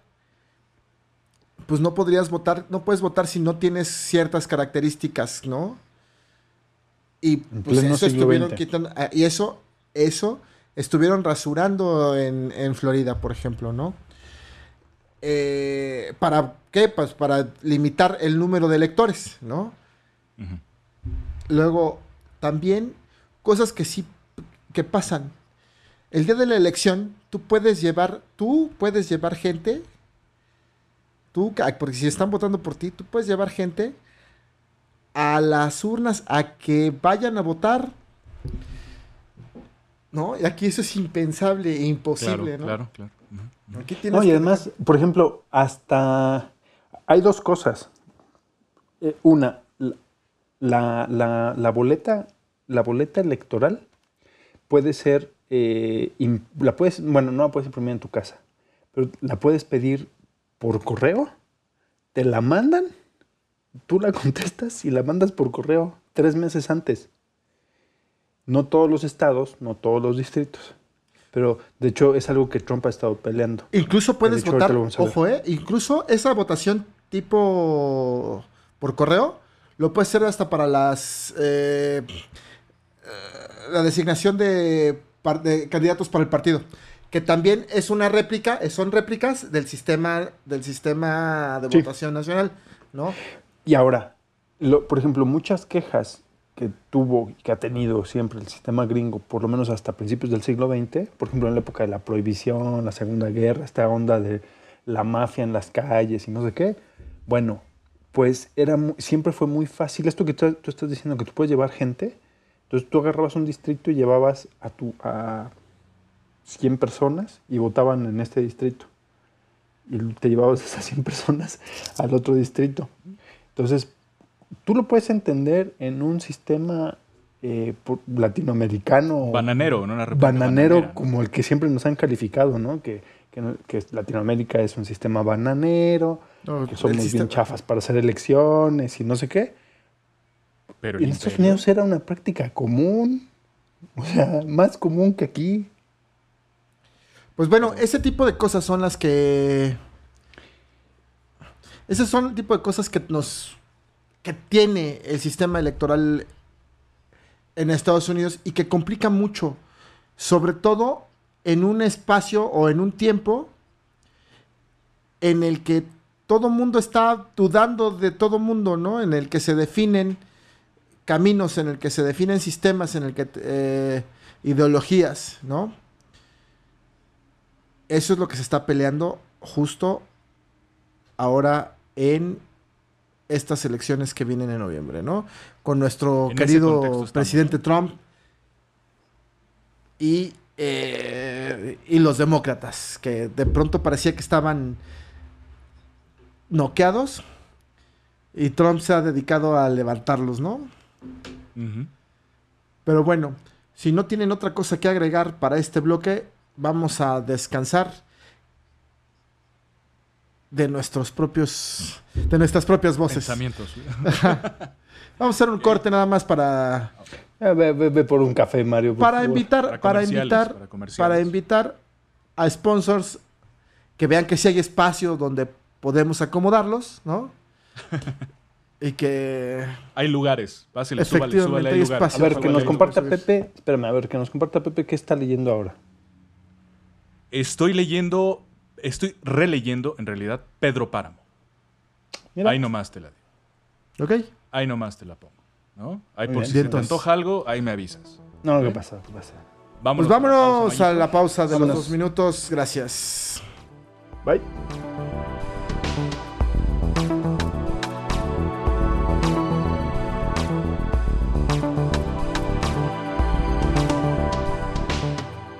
Bien, amigas y amigos de las esferas aparte, ya estamos de regreso. Gracias por acompañarnos, gracias por quedarse con nosotros un ratito más. Vamos a nuestro tercer y último bloque del día de hoy sobre la manera en la que eh, estamos afrontando esta situación de las elecciones de los Estados Unidos, que ya vienen en un par de semanas, ya estarán llevándose a cabo esas elecciones. Bien, para este bloque quisiera que tratáramos un tema que es contextual, no es estrictamente hablando sobre las elecciones, pero sí es una cuestión contextual que me parece sumamente interesante porque hasta cierto punto me parece inusual, me parece inédita en la historia. Por lo menos en mi experiencia personal, yo nunca había visto algo así y realmente sigo, sigo sin poder creer lo que está pasando, ¿verdad? Pero bueno, está ocurriendo y vamos a ver qué, qué, qué es lo que sale de esta situación.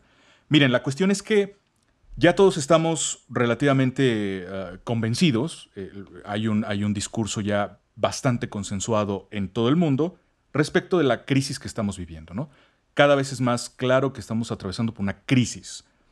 Y esta crisis eh, es una crisis de muchas caras, es una crisis poliédrica, una crisis multifacética, y eh, es una, porque es una crisis constituida por di- diversos componentes. Es una crisis económica, desde luego, que ya venía dándose, que ya venía cocinándose antes de la llegada del COVID, y que por supuesto a partir de la llegada del COVID se agudiza, se hace aún más terrible, y de hecho lanza una mayor incertidumbre de cómo va a quedar la economía, digamos, a mediados del año que entra, cómo vamos a estar, ¿no?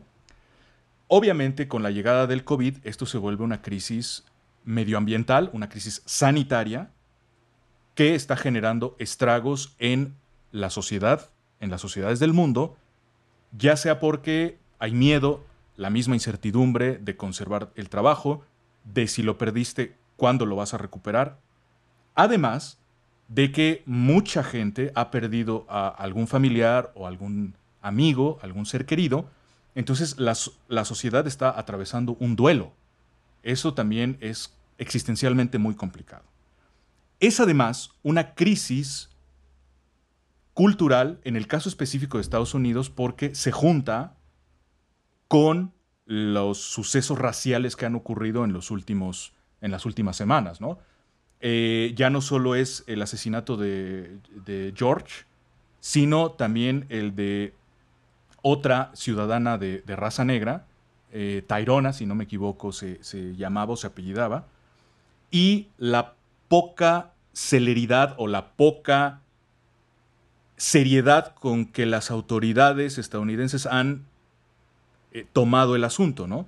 Tal parece que o se niegan a enjuiciar a los responsables o los procesos tardan demasiado y la gente cree que pues lo que están haciendo las autoridades es hacerse güeyes para que pase el tiempo y se les olvide y que el delito, el asesinato de estas personas quede impune. Entonces, eh, pues Estados Unidos no es de ninguna manera la excepción a todas estas crisis que están ocurriendo y están atravesando por una situación muy complicada. Ahora bien, el problema es que esta crisis, debido al escenario electoral en el que nos estamos eh, moviendo, hacia el que estamos a punto de llegar, pues inevitablemente el problema empieza a condensarse en torno a la elección como si la elección fuese a resolver todas estas cosas, cuando más bien da la apariencia de que no. Esto se ha empezado a condensar peligrosamente porque daría la impresión de que la sociedad estadounidense ha puesto demasiados, demasiadas expectativas, ya sea en la continuación de la presidencia de Donald Trump, en la continuidad, en el segundo periodo de Donald Trump, o bien en que se acabe su periodo. En este contexto de crisis que están atravesando los Estados Unidos, están empezando a darse manifestaciones de grupos armados, unos a favor de que Trump continúe en la presidencia, pero otros en contra. Y ambos dicen estar preparados, lo cual significa usar las armas, para evitar lo que ellos parecen considerar el colapso de los Estados Unidos. Es que un grupo, los grupos a favor de Trump, creen que si llega Biden, eso va a significar el colapso de los Estados Unidos. Pero los que están en, contra de Donald Trump creen que si Trump continúa, los va a llevar al colapso de los Estados Unidos. Entonces, en una sociedad temerosa, en una sociedad propensa a, los apocalipsis, pues da la impresión de que pase lo que pase y gane quien gane, para ellos Estados Unidos está al borde del abismo. Eh, unos, los que están a favor, el grupo a favor de Trump, dice estar preparado, incluso con las armas, y entrenando, para impedir la presidencia de Biden o impedir un golpe de Estado en contra del segundo mandato de Trump. Los grupos en contra de Trump dicen estar preparados lo cual implica usar las armas, para impedir el fraude que cometa Trump o el asalto de los trompistas molestos por su derrota. Yo les pregunto, compatriotas, Marito y Alejandro, parece que el día después de la elección, los Estados Unidos van a seguir divididos y gane quien gane, el problema no se va a resolver. ¿Qué opinan al respecto? ¿Cómo están viendo ustedes el, asunto? Eh, ¿Qué tan representativos serían estos grupos armados eh, en relación con el resto de la sociedad estadounidense? ¿Quién quiere empezar? Mayito, voy contigo. A ver, varias cosas. Vamos a empezar porque... El tema de los grupos armados es que están organizados. Porque, pues, la sociedad de, Estados Unidos toda está armada hasta los dientes, güey, ¿no? Ese es un punto. Eh, la posibilidad de acceder a armas de alto calibre, de grueso calibre, a cualquier tipo de armas, pues es una realidad, ¿no? Y tiene armados hasta los dientes a todos, ¿no? lo preocupante es la organización, ¿no? Esa es una. Dos, eh, esto se agrava en una sociedad que de por sí ya está polarizada. A ver, desde mi perspectiva, ¿cuál es el problema en Estados Unidos? Bueno, uno de los grandes problemas en Estados Unidos es que son como guardando las debidas proporciones. ¿Qué pasa en las familias, en el seno de las familias en Latinoamérica? Tienes papá, mamá, quizá abuela o abuelo e hijos, bebés, ¿no? Y todos van creciendo y tienes ciertas reglas, o sea, los niños van creciendo, pero se van adecuando porque siguen siendo niños y siguen estando bajo el resguardo de los papás. El problema viene, los problemas empiezan cuando los niños ya no son niños, empiezan a tener cambios más allá de la pubertad que requieren otro tipo de atención. Estoy diciendo es muy simplista otra vez, ¿no? El problema es que pues la familia ahí sigue hasta los 25 años, güey, los papás siguen tratando a los niños como niños y los niños son niños cuando quieren, cuando les conviene y cuando no pues son adultos. Entonces no hay una no hay un cambio en las eh, costumbres familiares. Eso lo veo yo, quizá esté yo muy, muy equivocado. En Estados Unidos es lo mismo. Tenemos una sociedad que ha crecido exponencialmente, güey, ¿no? La población, los niños, ha crecido exponencialmente. Y además, dividida. Es decir, las necesidades de la sociedad son diferentes porque los diferentes grupos, digamos, raciales han crecido, ¿no? En detrimento, en detrimento incluso, o sea, van neces- necesitando espacios que antes tenían y ocupaban solo los blancos, ¿no? Entonces, pues eso les va restando posiciones, trabajo, eh, posibilidades, ¿no? Entonces, pues es la continua lucha por el espacio, por el espacio público. Entonces, eso ya te genera mayor tensión social, ¿no? Acabamos de hablar hace un momento del tema de los, pues, de, de, de la comunidad negra, ¿no? Eh, ajá, pues sí, los la, la guerra de secesión en el que el tema es la liberación de los esclavos, ¿no? La abolición de la esclavitud, este, am- la segunda mitad, bueno, la mitad del siglo XIX, ajá, Sí. pero pues sin derechos hasta más allá de la mitad del siglo XX, o sea, ¿no? Entonces, Sí. El tema de los originarios, ¿no? De, de las comunidades originarias, eh, el tema cre- creciente de estas, estos éxodos latinoamericanos y mexi- mexicanos y latinoamericanos, ¿no? Centroamericanos, eh, ingresando en, en cantidades exorbitantes cada año, que ha ido disminuyendo, ¿no? Finalmente se han ido poniendo un alto, co- un- unas barreras que han servido. Pero es demasiada presión social, ¿no? Es demasiada presión social. Eh, y tenemos un sistema político que no... No da el, que- no da el ancho. no claro, no, ha- no, no sabe cómo responder a de esas cosas. La respuesta que fue Trump es el resultado de los, de los pataleos de esa comunidad adulta, mayor, ¿no? De blancos supremacistas que cada vez son menos, ¿sí?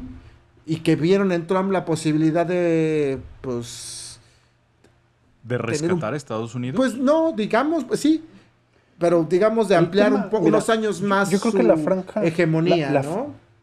La franja operativa del sistema electoral gringo, pues es una mezcla de demócratas y republicanos.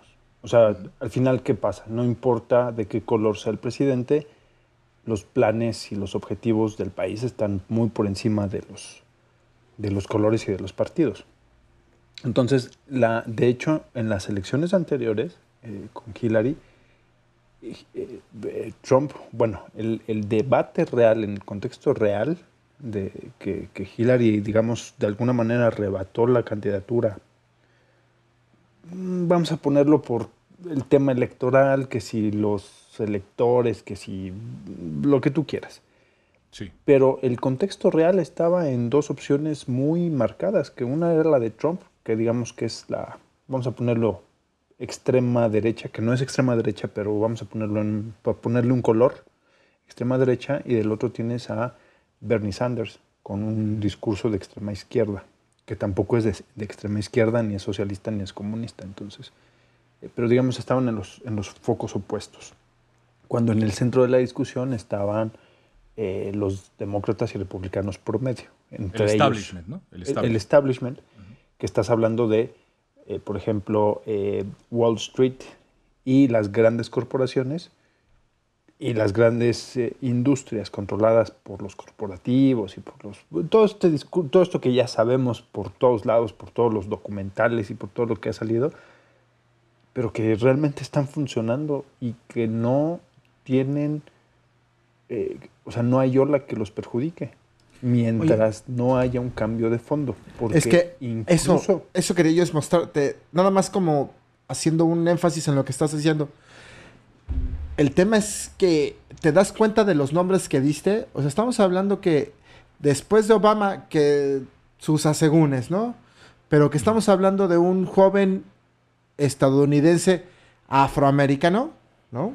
Con, afroamericano, regresamos a la pelea pues por el partido eh, eh, demócrata entre Sanders, que es un ya era un anciano, hace cuatro años ya era un anciano, ¿no? Y los Clinton. Y los Clinton, que huele a, huele a, a su apellido de abolengo, ¿no? A rancio, o sea, ya huele a viejo, ¿no? Este. Y luego, cuatro años después. Ah, bueno, y por el lado de los republicanos, Trump quien ganó. Es que también ya es un viejo, ¿no? Y cuatro años después, hoy el tema otra vez vuelve a ser Sanders contra eh, Contra Biden, ¿no? 80 años. Ujú. Contra Biden, que también es otro anciano. Es decir, no hay refresh en la política. Por ahí, la, la- Y de pero bueno, eso es parte de y la y el- tra- y de los republicanos, otra vez Trump. Trump, ¿no? Que además los tiene, los tiene está, agarrados los digamos, cojones están ya en, los en la silla. Cuatro si años no- más viejo. Ujú. Sí, sí. No, mira, al final el también considera, eso sí, en, la- en las elecciones gringas desconfían, eh, a diferencia de- del tema de, de Latinoamérica, que se desconfía de la, eh, en, en inglés le llaman sen- seniority, que sería la experiencia.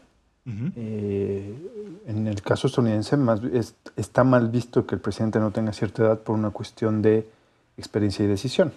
No, bueno, Entonces, pero creo que casi lado de la 80 edad- años, cabrón, no mames, o sea, es, es una Pues- exageración. Pues tienes a, a Roosevelt, que murió en, en Pero funciones. era otra... Otro contexto, estás ¿no? Sí, no claro. importa el contexto, o sea, estás hablando de una tradición. O sea, el tema de la edad Perdóname, no termina Clinton, siendo... Clinton tenía menos de 50 años, güey. Cuando, pre- De hecho, fue- Clinton fue el más joven, Ajá. fue el presidente más joven Ajá. electo en su momento. Y luego Bush también sea- tenía 55, no era tan grande. Estaba putado por el tema de alcoholismo y esas cosas, ¿no? Pero también no era, sí, no pero era viejo. no era el- una, no era el George, estoy hablando de. George. Estoy hablando de George. ¿Cómo? Estoy hablando ¿Pero de quién? George. Sí, no, pero es que, o sea, vamos, el tema de la edad no, es que no creo que sea por el tema de la edad, Mario. O sea, más bien es el tema, ojo, regrésate un poco a la- al tema de la, mm, de la representación de grupo. O sea, no, Está jodidísimo, justo- cabrón. Está jodidísimo. Pero, pero además, de, además de, la, de, de lo representativo que puedan llegar a ser los, la clase política, y digamos, y específicamente las personas que aspiran a la presidencia, qué tan representativos puedan llegar a ser de la sociedad estadounidense o para la sociedad estadounidense, a mí me gustaría preguntarles, ¿qué tan representativos son estos grupos armados, unos a favor de Trump? No quiero usar los términos derecha, izquierda, porque son un poquito relativos ahí en ese sentido, ¿no? Pero, ¿qué tan, ¿qué tan representativos encuentran ustedes estos grupos armados y dispuestos a disparar a favor de Trump y en contra de Trump?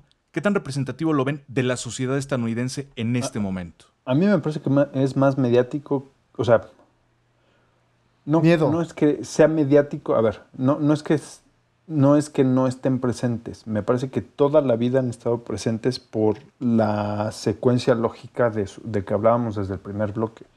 O sea, la lucha estadounidense por poder acopiar armas hasta que te cante el culo es, este, es histórica.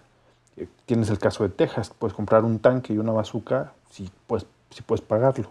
Por ese, por ese lado no tienen gran problema. Ahí lo que rige Entonces- es el mercado, digamos. Exacto.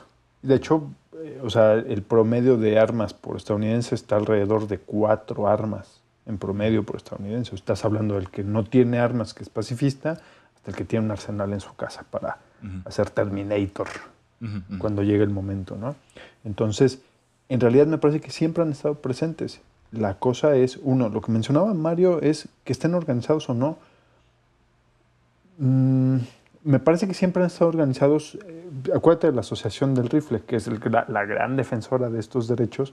Ujú. Me parece que siempre han estado organizados. No, bueno, más bien. pero, eh, pero no, no, no. que no están- la organización lo- del rifle espérame, es lo que no es- que- lo que me parece que no estaban articulados, o sea, organizados ya estaban, pero me parece que no estaban articulados al, al gatillo político.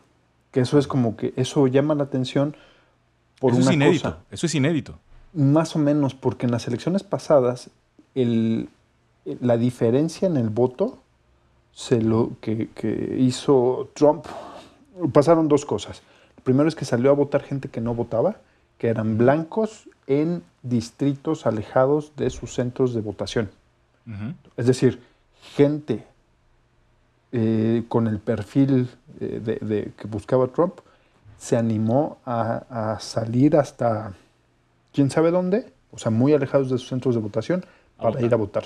O sea, eso fue un inédito. Y la otra fue que Hillary no pudo convocar a los sectores que Obama pudo convocar, que eran los hispanos, la comunidad afroamericana y eh, los sectores progresistas que sí convocaba Bernie Sanders o que sí convoca.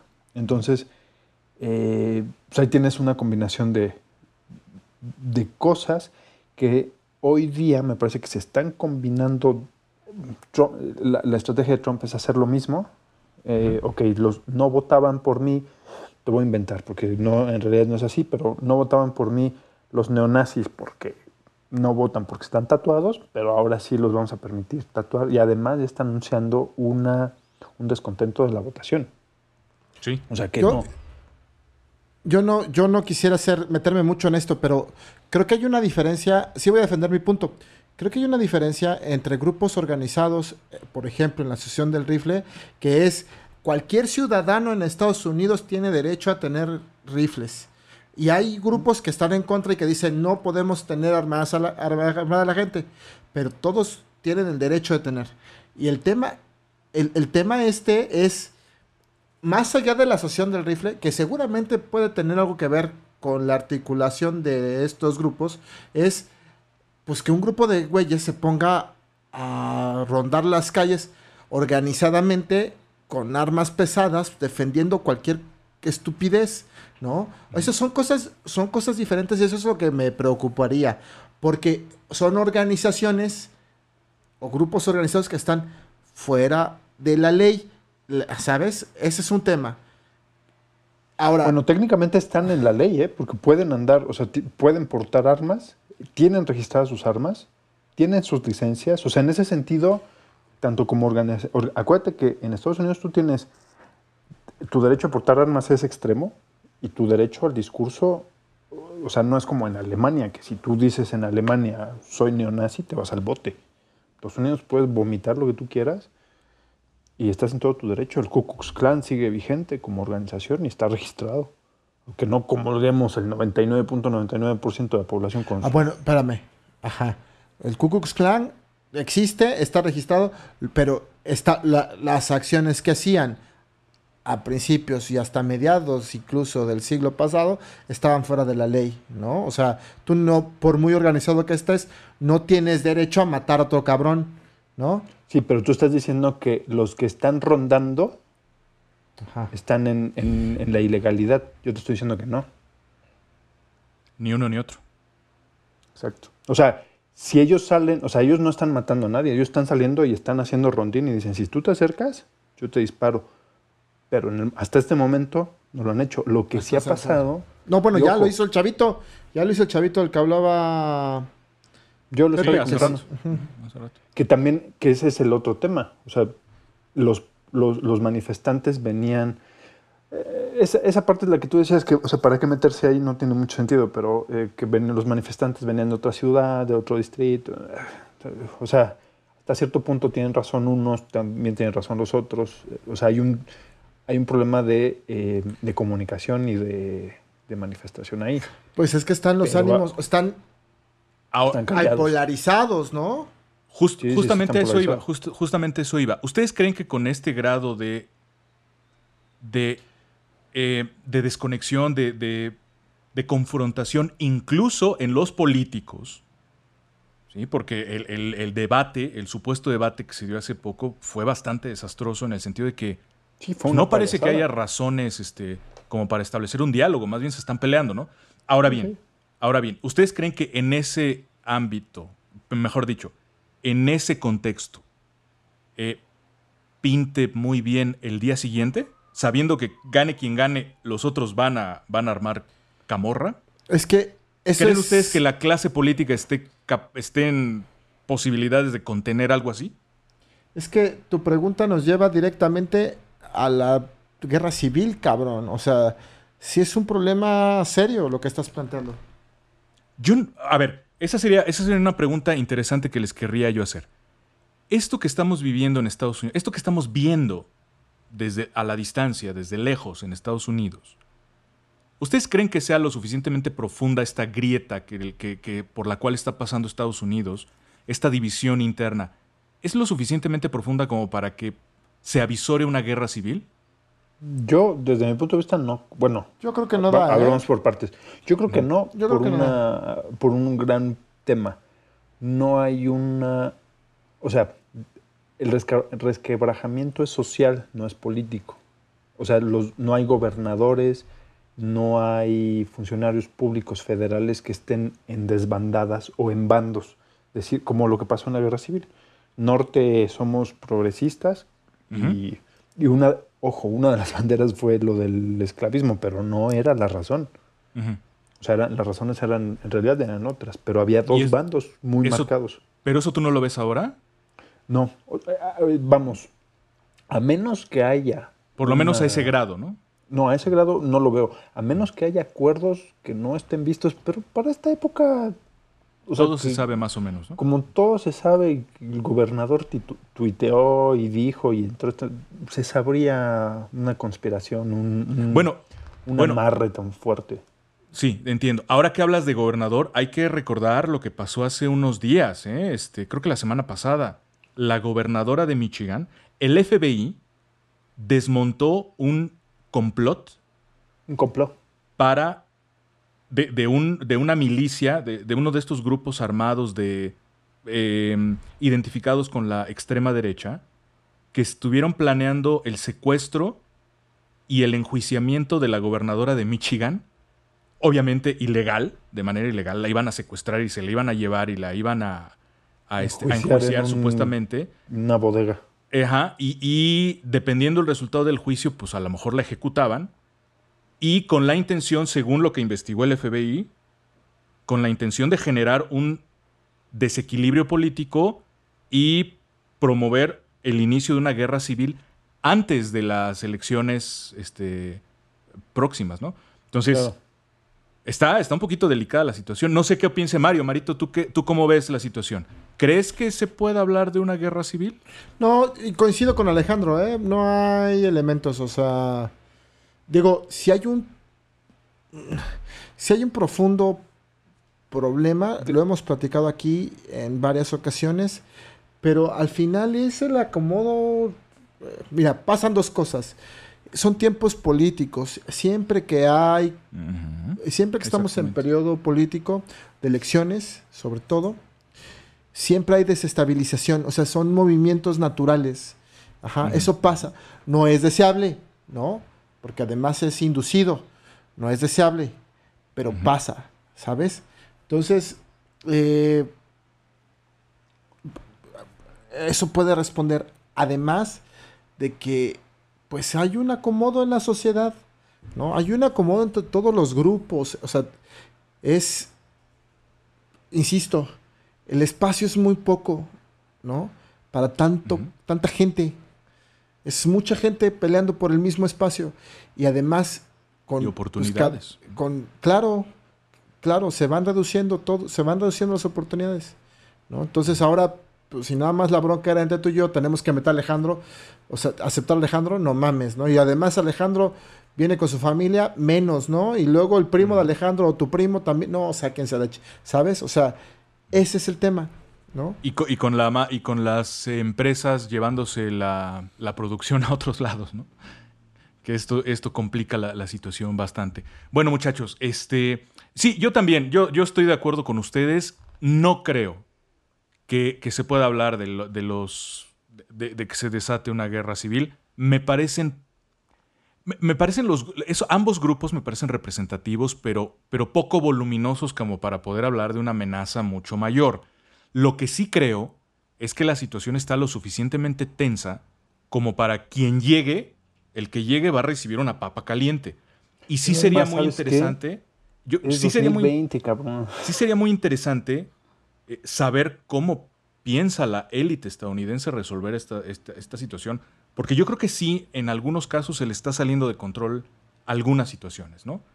Entonces, bueno, este, algo más que quieran agregar, porque casi nos cae la, la- le tengo miedo a la guillotina del fin del programa y en mi puritanismo, pues les voy a pedir que vayamos planteando una breve conclusión antes de quitarles el voto, una breve conclusión, porque si no me voy y les hago este programa de manera indirecta.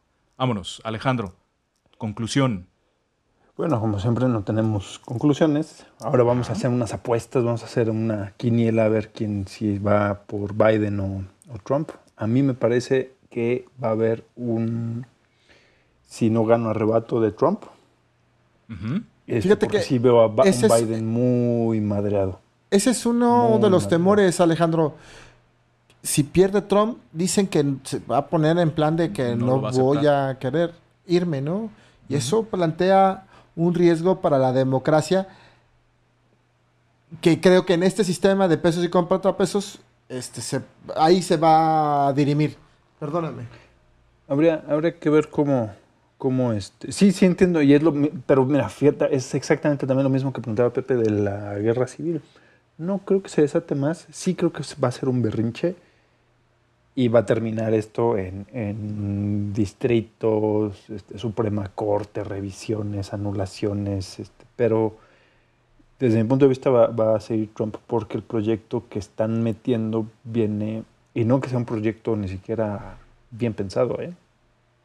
O sea, hay Es un interés, emergencia, o sea, es un bomberazo. 4.9 4.9 billones de dólares, bueno, trillones, perdón. ¿De- ¿A qué te refieres? ¿A- al rescate, al rescate al de la economía. al, Ok, al sí, rescate sí, de la sí. economía y de esta onda que traen los republicanos para, para gastar, no se lo van a quitar encima tan fácil. Porque además tienes el tema de eh, la reducción de, eh, de los espacios que Estados Unidos ha estado cediendo. O sea, hay, hay espacios que ha renunciado Estados Unidos en, en estar. Por ejemplo, en la OTAN ha dicho, ¿saben qué, señores? Ustedes hacen cargo de su seguridad, yo me retiro. Irak, Irán, yo me retiro. Eh, no se está reduciendo el ejército, de hecho siguen teniendo el presupuesto multiputimillonario, pero hay un retiro de presencia militar en, eh, estratégica. Desde Bush, ¿eh? no, no es solamente Trump. Desde Bush hay un, un retiro de, de geoestrategia, de, de controles y de, de presencia militar. Entonces, me parece que lo que está vendiendo el Partido Republicano es un neoproteccionismo, un reacomodo de fuerzas para, entre comillas, tomar impulso, que no creo que lo tome la economía, y ceder el espacio a China. Entonces eso es como interesante. Muy bien. Marito, éntrale a tu apuesta. ¿Qué apuestas tú? ¿Cómo ves tú el panorama? Está muy complicado. El contexto era diferente, pero habrá que recordar, hoy las encuestas plantean de 6 a 15 o 18 puntos de diferencia a favor de Biden, de Biden o Biden o como digan. Eh, a- en estas mismas fechas, hace cuatro años, eh, Hillary estaba a 15 puntos arriba de Donald Trump. Entonces, no es una... No es confiable o a partir de estos datos podamos decir que así va a ser y que ya está decidido, ¿no? Esto no se acaba hasta que se acaba, diría el clásico. Eh, pero pues sí podemos ver cosas que están sucediendo, ¿no? El, el- el impulso que traía Trump económico y político, ese capital que traía eh, en los primeros, el primer año, hoy está perdido, o sea, no trae, no lo trae, La pandemia Eh, lo maltrató mucho, ¿no? Pues es que solito, ¿no? Se puso... Se maltrató. Lo que a pasa es que, sí. ya lo platicamos también aquí, la pandemia vino a desvestir, ¿no? A, al a rey. encuerar al sistema, ¿no? Al rey. Al sistema. Entonces, pues eso necesariamente genera, genera desgaste, mucho desgaste. Y él no se ayuda, ¿no? Eh, una, eh, comentando un poco lo que decía Alejandro ahorita al final, se dice que una de las cosas que tiene que llegar a ser Biden es justo otra vez a llegar a tejer fino con todas las relaciones que se perdieron con Europa, con Rusia, con los chinos, ¿no? Pero fíjate que el electorado, o sea, desde Hoover, o sea, desde 1930, no, el electorado estadounidense no compraba la idea de proteccionismo desde 1930. No, bueno, pero estamos hablando de ahorita De la sí, claro, de espacios claro. geopolíticos. Yo no me estaba refiriendo a que se fuera a decantar el electorado por eso, sino en un escenario en el que Biden haya ganado, es lo que se está planteando que se tiene que hacer, ¿no? La eh, este, Recuperación. re- claro, eh, de, pues de todo lo que de todo lo que se ha perdido, ¿no? Eh, Las posiciones de Estados Unidos, ¿no? claro, que se han de- que se han dejado, ¿no? Ok, ok. uno de Muy los bien. temores, uno de los temores rápidamente es qué va a pasar Sí, sí, sí. con, con México, ¿no? Y yo, bueno, la verdad es que eh, a mí no me preocupa porque, Porque yo estoy en la playa. porque, sí, porque yo, ajá, yo estoy en otro país, güey. este, no, porque finalmente el tema siempre ha pasado, los gringos son pragmáticos. Entonces, pues es, van a colaborar con quien esté, en este caso con el cabecito de algodón, este, porque pues van a colaborar, son quienes están y en- así, así ha estado, ¿no? no Y el cabecita también ha demostrado un buen Es pragmatismo, ¿no? También va a pragmático de primera, con ¿no? Entonces el ahorita, pues, Claro, claro, con el porque patrón así del es, es la, pu- así Bueno, es la política, ¿no? ¿Tú? Eh, política, realpolitik pragmática. Bueno, pues muchas gracias, muchachos. Eh, es un tema este, muy apasionante. Estamos a unas semanas ya de que esto, de ¿a ver cómo se, cómo se resuelve. Bueno, yo, Tacos de yo- pastor creo que, eh, Micha y Micha, ¿no? Unos mixtos. Yo creo que gana Biden, ¿eh? Yo creo que gana Biden. Creo que va a ser muy difícil que Donald Trump defienda, eh, que arrebate. No hay números que lo justifiquen. La verdad es que, sí, estoy de acuerdo con Mario. eh, esto no se acaba hasta que se acaba. Pueden pasar cosas, sí, pero también creo que hoy sí la tiene muy complicada Trump. Así estaba hace cuatro años, sí, pero hace cuatro años Trump concitaba mucha ilusión porque no se le conocía. Hoy ya no es la misma ilusión la que concita porque ya se le conoce y se le están desprendiendo muchas bases. ¿eh? Hay bases que ya se desencantaron, que hace unos años estaban, hace cuatro años, eh, estaban muy ilusionadas. Entonces yo creo que ya, ya lo chupó la bruja, diríamos en términos técnicos políticos, ya lo chupó la bruja, ya enseñó el cobre y hay mucha gente que no está ya muy contenta con eso. Creo que va a ser muy difícil que justifique un arrebato. Lo puede intentar, pero no, no sé si... Creo que decir, hay perder- mecanismos institucionales, ¿eh? Que para evitarlo. Sí. Claro. Y además, la diferencia en la votación creo que va a ser lo suficientemente amplia como para que él haga una... La va a hacer la rabieta, pero no le va a alcanzar. Yo creo que desafortunadamente desaprovechó muchas, muchas oportunidades que tuvo. Lamentablemente nos va a tocar la momia esta, este, que en realidad no va a ser él, ¿no? Es, es el estatus a través de él, ¿no? Pero bueno, Claro. yo creo que eso es lo que va a Oye, pasar. ¿qué tal que se muere y sube la vicepresidenta, cabrón? Suponiendo que gane Biden, es- ¿no? Así es, así es. O Mike Kamala Pence, no sé, como, como- o, o Mike Pence, el, el que quieras. Pero en fin. Ah, no, perdón, Mike Pence es de, de Trump. Sí, es Kamala Harris. Entonces, este, bueno, y lo que queda del establishment de, de- de los Clinton, que ahí sigue metiendo la mano.